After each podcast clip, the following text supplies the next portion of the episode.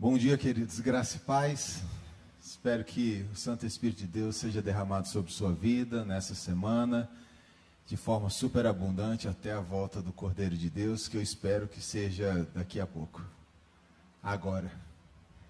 Para você que está nos assistindo pela internet, desejo o mesmo a você, que o Espírito Santo seja derramado sobre sua vida até a volta de Cristo Jesus e que seja agora esse, essa volta. Abra sua Bíblia, peregrino, em 1 Pedro capítulo 2, nós leremos os versos 18 a 25. 1 Pedro capítulo 2, versos 18 a 25. Hoje nós conversaremos sobre como um peregrino serve.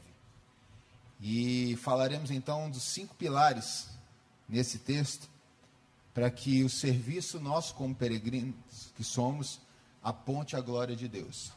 Cinco pilares para um serviço que aponta, é, que mostra e revela a glória de Deus. Tá? 1 Pedro capítulo 2, versos 18 a 25, diz assim: Servos, sede submissos com todo o temor ao vosso Senhor, não somente se for bom e cordato, mas também ao perverso. Porque isto é grato, que alguém suporte tristeza sofrendo injustamente por motivo de sua consciência para com Deus. Pois que glória há se, pecando e sendo esbofeteados, por isso o suportais com paciência. Se, entretanto, quando praticais o bem, sois igualmente afligidos e o suportais com paciência, isto é grato a Deus. Porquanto, para isso mesmo foste chamados, pois, como também Cristo sofreu em vosso lugar, deixando-vos exemplo para seguirdes os seus passos, o qual não cometeu pecado nem dolo algum, se achou em sua boca Pois ele, quando ultrajado, não revidava com o traje, quando maltratado, não fazia ameaças, mas entregava-se àquele que julga retamente, carregando ele mesmo em seu corpo sobre o madeiro os nossos pecados, para que nós, mortos para os pecados, vivamos para a justiça, por suas chagas fostes sarados. Porque estáveis desgarrados como ovelhas, agora, porém, vos convertestes ao pastor e bispo da vossa alma. Continuando a nossa série Mensagem aos Peregrinos, hoje eu quero falar sobre como um peregrino serve. O apóstolo Pedro, ele termina as questões conceituais dessa carta, dessa primeira carta, no capítulo 1 e ali no, no, nos inícios do capítulo 2, né, nos primeiros versículos do capítulo 2. E ele agora entra na parte prática dessa, dessa carta. Ele entra dentro de um contexto mais prático. E o, é, a primeira é, parte prática de Pedro é falar como nós devemos nos submeter aos reis, às lideranças, aos, aos nossos governantes. Agora, ainda falando sobre hierarquia de liderança, é, Pedro nos ensina a trabalhar, a como convivermos com aqueles que são os nossos chefes, senhores. É, no tempo de Pedro aqui ele fala sobre é, os senhores. É, e essa, essa, essa verdade, né, essa prática de Pedro começa a trazer para nós apontamentos que vão é, impulsionar o nosso coração a vivermos uma vida de obediência a Deus e apontarmos as, tudo aquilo, em tudo aquilo que fazemos a glória de Deus. Como eu disse, nós veremos aqui cinco pilares para um serviço que revela a glória de Deus. O primeiro pilar eu quero conversar com os irmãos, versículo 18 é dê o seu melhor. Dar o seu melhor não é uma opção, mas é uma condição de ser cristão. O cristão em si trabalha com excelência. Servos, sede submissos com todo o vosso temor, é, o, vo, o vosso, com todo o temor a vosso Senhor, não somente se for bom e cordato, mas também ao perverso. E ele diz que a nossa obediência ela precisa ser é, total. E aqui eu quero trabalhar uma questão de total, não em relação às práticas do que é mal, mas tudo aquilo que aponta à glória de Deus. É fazer o seu trabalho com excelência. Não é desonrar leis, não é desobedecer padrões, não é nada disso. Não é obedecer é, comandos que sejam contra a vontade de Deus. Não, isso não mas é você viver a sua vida de forma excelente. Pedro termina o versículo 17 falando que nós precisamos tratar com honra, amar os irmãos, temer a Deus, honrar o rei. E quando ele vem para a parte é, domiciliar, porque a palavra servos aqui não é a palavra dulos, que é a palavra escravo normal. A palavra servo aqui é a palavra do servo de casa, é aquele que serve o seu senhor dentro de casa. E ele usa então a, a expressão senhor aqui, não é a palavra Quírios também, é a palavra déspota, é, que hoje tem uma condição meio errada, é, mas assim, um pouco mais pesada para nós no português, quando a gente fala sobre é, despotismo ou do déspota. Mas naquele tempo o déspota era o senhor da casa, é aquele que comandava é, uma propriedade. E o servo aqui, o oikei, é aquele cara que vivia para servir dentro do lar, internamente.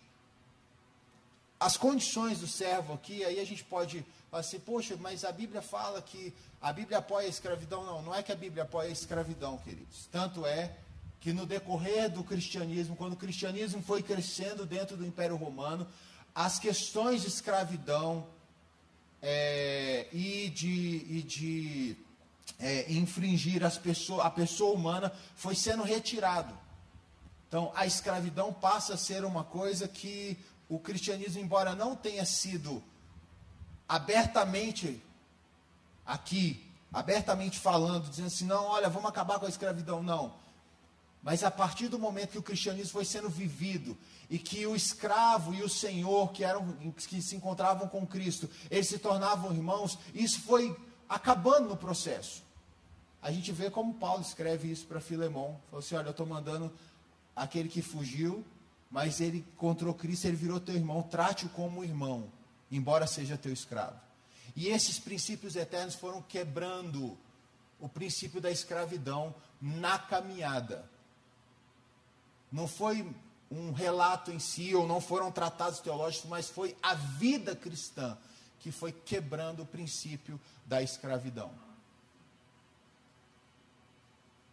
o, o texto diz que esses homens aqui, esses servos, que conheceram Jesus Cristo. E por que, que eles precisam ser submissos? Porque eles precisam dar o seu melhor. Porque eles estão fazendo isso apontando para Deus. Lembra, peregrino, que você foi chamado para ser alguém que aponta os princípios do reino de Deus. Você aponta as ações do reino de Deus. E em tudo que eu e você fazemos, precisamos fazer para a glória de Deus. E ao fazermos para a glória de Deus, nós fazemos com excelência. Não é possível, usando uma linguagem do Antigo Testamento, levar ao altar de Deus é, sacrifícios imperfeitos ou fogo estranho para o altar de Deus, ou incenso misturado no altar de Deus. Nós precisamos apresentar perfeito sacrifício. Paulo diz isso: apresenteis os vossos corpos como um sacrifício vivo, santo e agradável a Deus, que é o vosso culto racional. E não pensemos aí você que o culto racional é uma perspectiva cultica, litúrgica, de reunião de adoração. Não, é uma prestação de vida a Deus. Em tudo o que fazemos, cultuamos a Deus tudo que é, praticamos, praticamos para a glória de Deus. Paulo diz isso: quer comais, quer bebais, quer façais qualquer coisa, faça para a glória de Deus. Então, peregrino, dê o seu melhor no seu trabalho. Dar o seu melhor não é uma opção. Ah, eu, eu, tô, eu, eu vou agora melhorar. Não, não. A excelência é a palavra marca, é a marca clara na vida do cristão. Por quê? Porque dar o melhor é a condição de ser cristãos. Porque aprendemos com Cristo, aprendemos com Deus e Deus deu o seu melhor por nós. Se Deus entregou o melhor dele pra, por nossas vidas, nós precisamos também entregar o nosso melhor para apontar a glória de Deus. Porque tudo que fazemos, tudo que pensamos, tudo que projetamos, o fazemos para apontar Cristo e para que o mundo saiba que o nosso Deus é glorioso. Dê o seu melhor. Segundo pilar, honre os seus líderes. Aqui está falando de uma relação de trabalho, serve o Senhor. E falar sobre essa relação nos dias de hoje é meio complicado, porque as pessoas entraram numa perspectiva de padronização. Todo mundo é igual no mesmo ambiente, não importa qual é a função do seu, é, da pessoa que está com você. Mas isso não é bem verdade, queridos. A gente sabe que no padrão de liderança nós precisamos respeitar as hierarquias. Nós precisamos honrar os nossos líderes. E aqui eu não estou querendo dizer aquela honra de bajulação. Eu estou falando da honra em que você exerce a sua função para que o seu líder seja bem sucedido também. É uma coisa menos egoísta, em que você faz para que o seu líder possa ser abençoado para que a sua empresa possa ser abençoada, para que o órgão público que você trabalha possa ser abençoado, para que a sua nação possa ser abençoada. É uma coisa que é, não é uma coisa egocêntrica, mas é uma coisa que vai apontar uma glória de Deus que está por toda a terra. E se eu e você, e aí essa semana eu recebi uma, uma mensagem, é, uma imagem muito legal. A igreja que vai impactar o mundo não é que você vai, é que você é.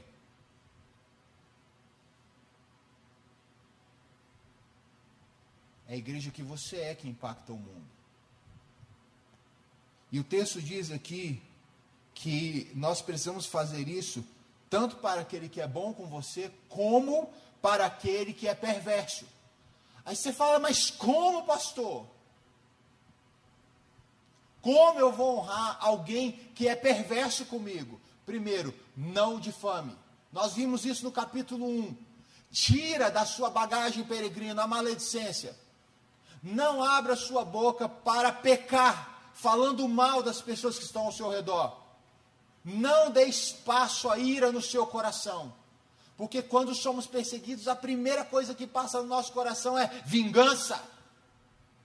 Eu vou me vingar. Eu não vou deixar essa pessoa ficar assim. Não, isso não vai ficar de graça. Aprenda não vou pular para o terceiro pilar agora não, mas eu já ia dar um spoiler do terceiro pilar. Mas use os recursos que você tem. Você está sendo perseguido porque está fazendo o que é certo. Você está sendo perseguido é, mesmo. Use recursos que você tem. Ah, mas eu não minta. Não use de difamação use os recursos da Bíblia, ore, busque a Deus, continue fazendo o seu trabalho com excelência.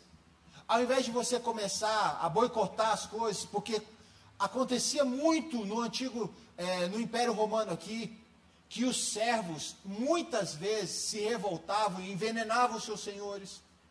Eles matavam, é, faziam suas rebeliões e, e matavam as famílias que eles serviam. Ou eles é, se aliançavam com pessoas que queriam tomar conta dessa propriedade, traíam os seus senhores. Mas nós precisamos aprender agora com Agar. Com Agar não, com Abigail, esposa de um cara chamado Nabal, um cara iracundo, mau, rebelde e louco, como o próprio nome significava. E um dia Davi, Pede para esse homem: olha, nós cuidamos dos seus pastores no, deserto, não deixamos que acontecesse nada. Faz o seguinte: a gente está precisando de alguns mantimentos, de alguns é, víveres aí. É, tem como você nos dar? Nabal falou assim: eu não estou nem aí para vocês, rapaz. Morre aí no deserto, eu não pedi nada para você. Você fez o que você quis. Davi se irou profundamente. E ele disse: Olha, eu vou matar todos os homens dessa casa, todos, todos. Não vai sobrar um descendente masculino nessa casa.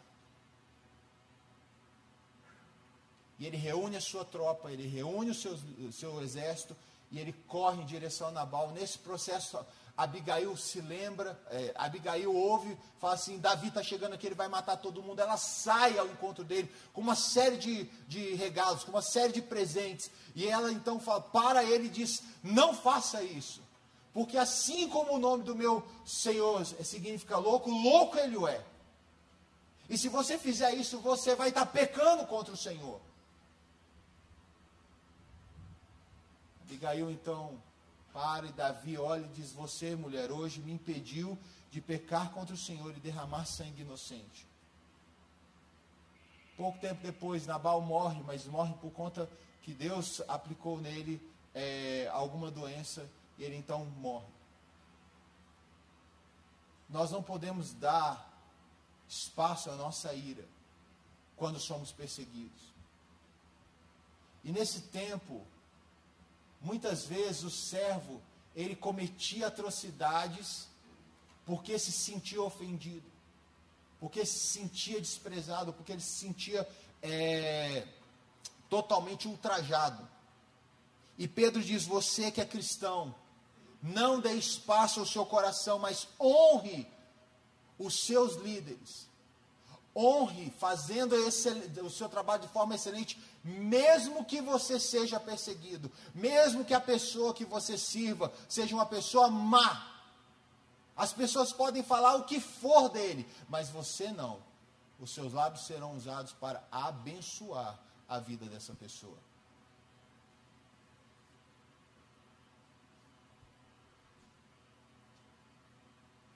Uma vez questionado por um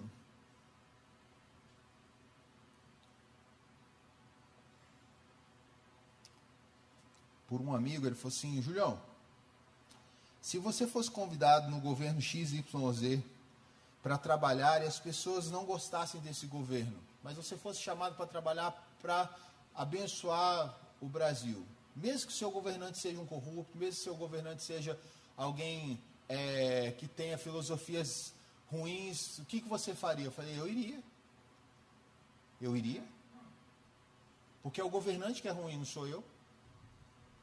E se ele abrir o espaço para eu poder trabalhar numa pasta, eu trabalharia e honraria é, ele e glorificaria a Deus e abençoaria a minha nação.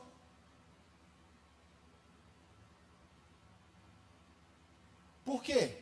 Não ir. Não, mas você é fulano de tal. É fulana de tal. Mas eu iria. Porque se Deus abriu as portas para você, para que você seja bênção, seja bênção.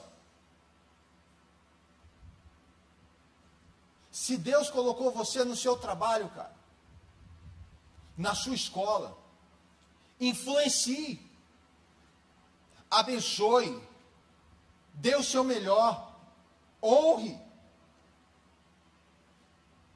Não permita que as pessoas venham ficar tramando contra os seus líderes ao seu redor, não entre em tramóias.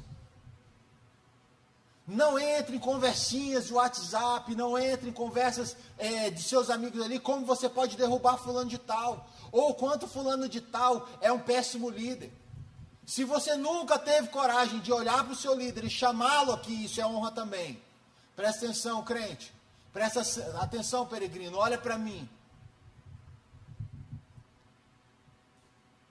Da, um dos fatores em que você vai honrar o seu líder é chegar para ele e falar assim: cara, não vai por esse caminho. Isso é fidelidade. Fidelidade não é uma obediência restrita. Fidelidade é você ter coragem de olhar seu, no seu líder e dizer assim: cara, não vá por esse caminho. Esse é um caminho de morte.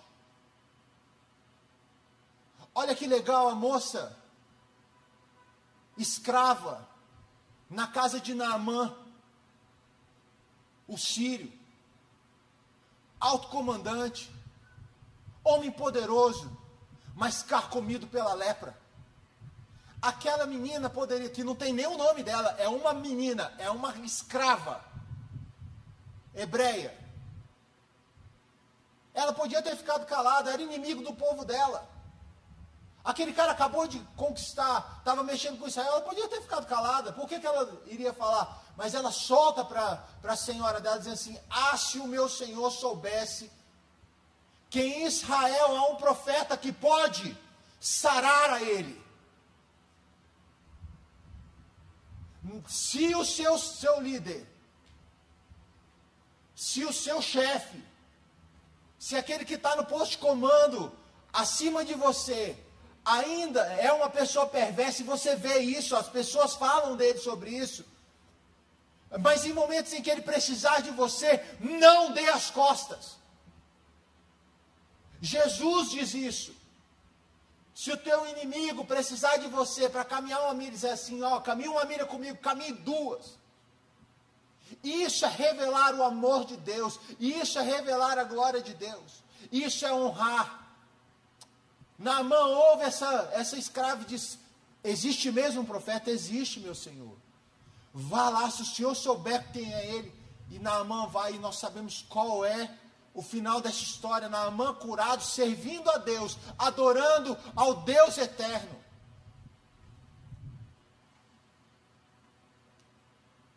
Servir honradamente revela um testemunho poderoso para mim e para você.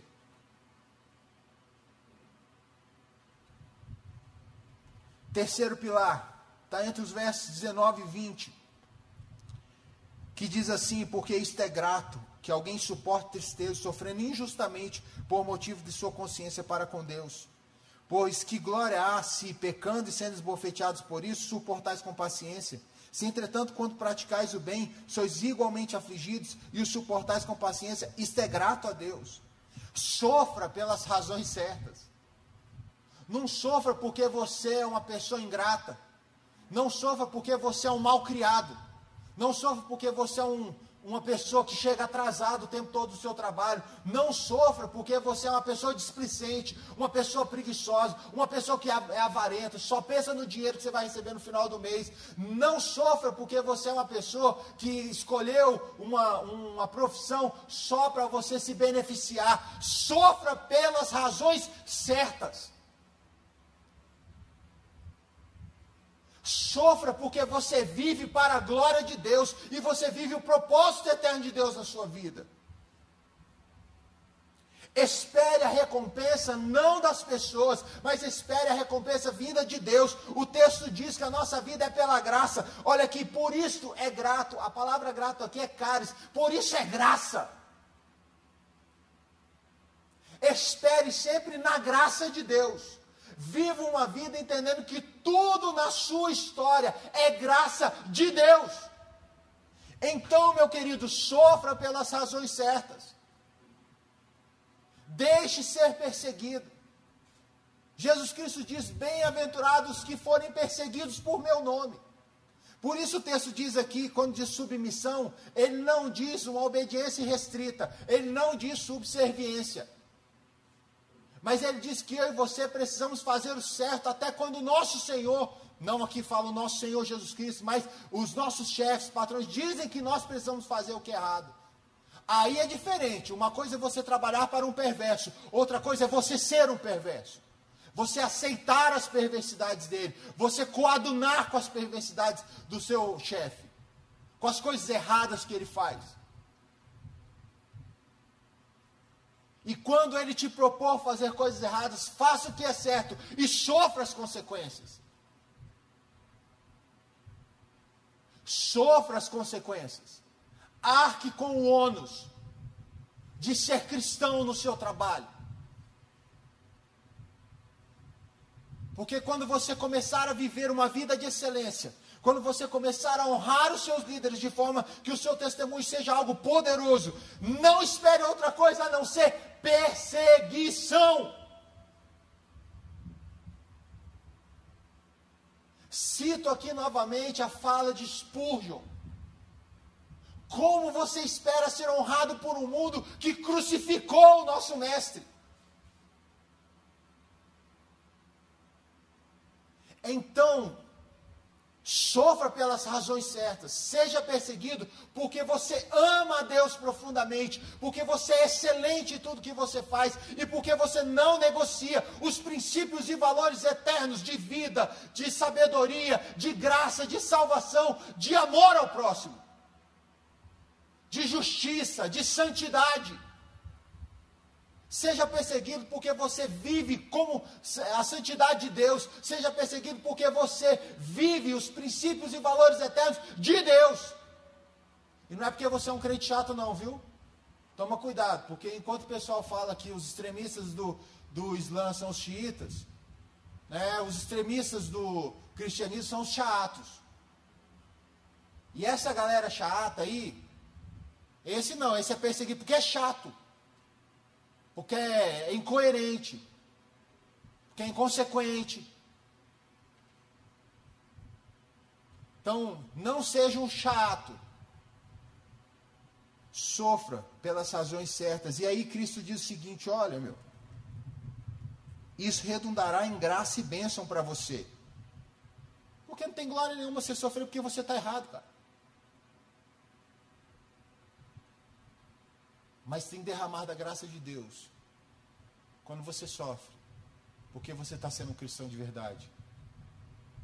Isso só muda a história dessa nação. Isso só muda a história de uma geração, cristãos que realmente são cristãos. Não é a igreja que você vai que impacta o mundo, mas é a igreja que você é. É quando você é cheio do Espírito. Quando você ouve a voz do Espírito pela fala de Paulo, o apóstolo, deixai ser cheios do Espírito Santo de Deus.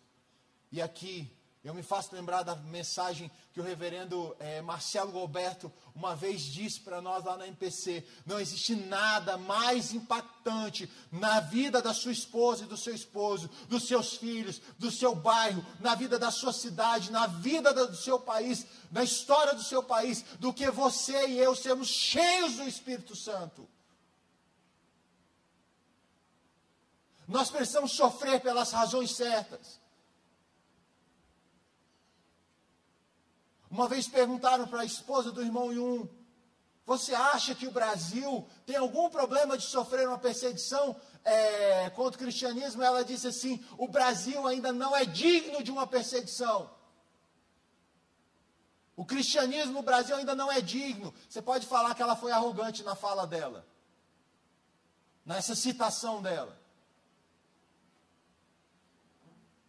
Mas perseguições acontecem quando o cristianismo floresce e dá frutos no seu contexto. Quando os cristãos passam a ser árvores plantadas junto às correntes das águas vivas, em que os seus frutos existem o tempo todo, em que as, as suas folhas não murcham, e ele então, aí sim, árvore que dá fruto, você vê gente dando pedrada. Você não vê gente dando pedrada em árvore do nada. Mas vai aí, ó, quando as mangas estiverem florescendo aí, você vai ver os meninos tudo dando pedrada em manga verde aí, manga madura para comer.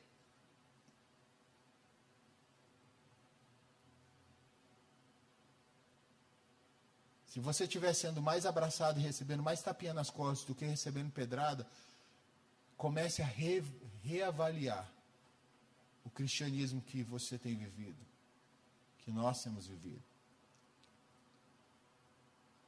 Espere as suas recompensas vindas de Deus. Segundo, quarta, quarto pilar. Traga Jesus para as suas relações trabalhistas. Dos versos 21 a 24. Pedro recita o livro do profeta Isaías no seu capítulo 53, falando sobre o servo sofredor. E ele diz assim: Porquanto, para isso mesmo, foste chamados, pois que também Cristo sofreu em vosso lugar, deixando-vos exemplo para seguirdes os seus passos, o qual não cometeu pecado, nem dolo algum se achou na sua boca. Pois ele, quando trajado, não revidava com o traje, quando maltratado, não fazia ameaças, mas entregava-se àquele que julga retamente, carregando ele mesmo em seu corpo sobre o madeiro os nossos pecados, para que nós, mortos para os pecados, vivamos para a justiça. Por suas chagas nós fomos sarados. Ele então coloca Cristo e diz: Olha, Cristo é o cumprimento de Isaías 53, e é Ele o nosso modelo. Cristo é nosso modelo em todas as realidades da nossa vida. Então, leve Jesus para suas, suas relações trabalhistas. Leve Jesus para o seu trabalho. Você fala, mas pastor, eu já sou crente, mas pastor, viva uma vida cristã, de forma que Jesus vai ser apontado em todas as áreas. Querido, até quando você é processado. Você pode usar os recursos humanos? Pode. Deve usar? Deve. Mas a questão é a motivação que te faz isso. Será porque você quer provar a sua reputação?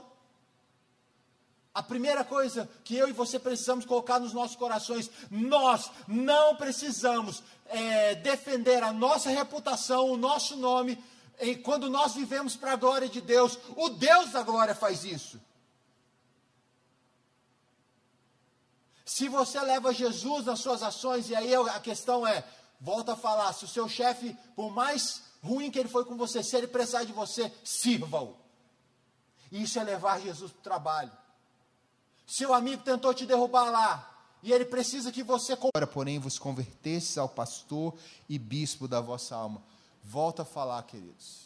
Relembra que você nasceu de novo, que você pertence a um novo povo, você pertence a um outro reino, e se eu e você pertencemos a um outro reino, nós não precisamos nos preocupar, porque você e eu somos regidos pelos princípios eternos do reino, mas também somos governados por esse rei.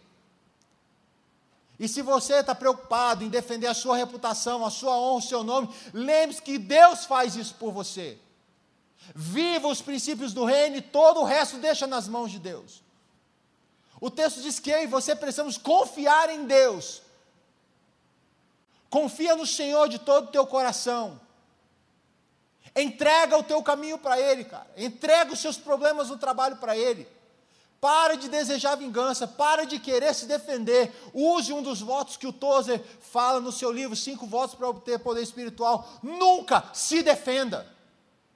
Deixe o seu nome ir para os cães, que eles rasguem o seu nome mas saiba que Cristo vai enaltecer o nome dele na sua vida. Isso é graça. Ele fez isso conosco. Ele é o nosso pastor. Nós lemos isso, Salmo 23. O Senhor é o nosso pastor e de nada nós sentiremos falta. De nada, não é que nada nos faltará, a questão de abundância.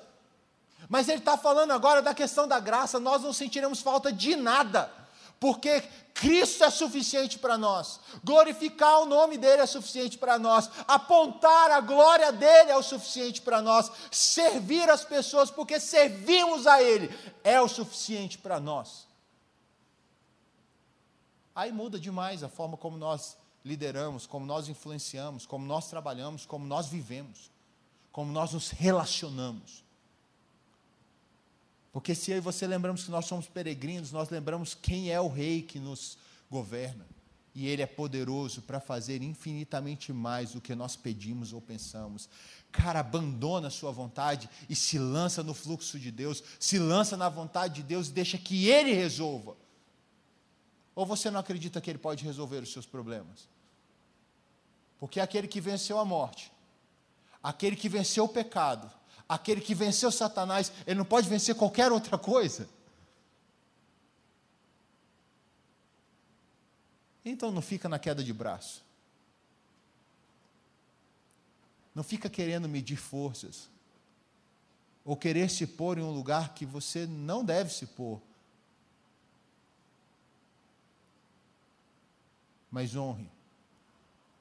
Eu tenho aprendido um princípio. Quando nós investimos a nossa vida no reino, o rei investe a vida dele nas nossas vidas.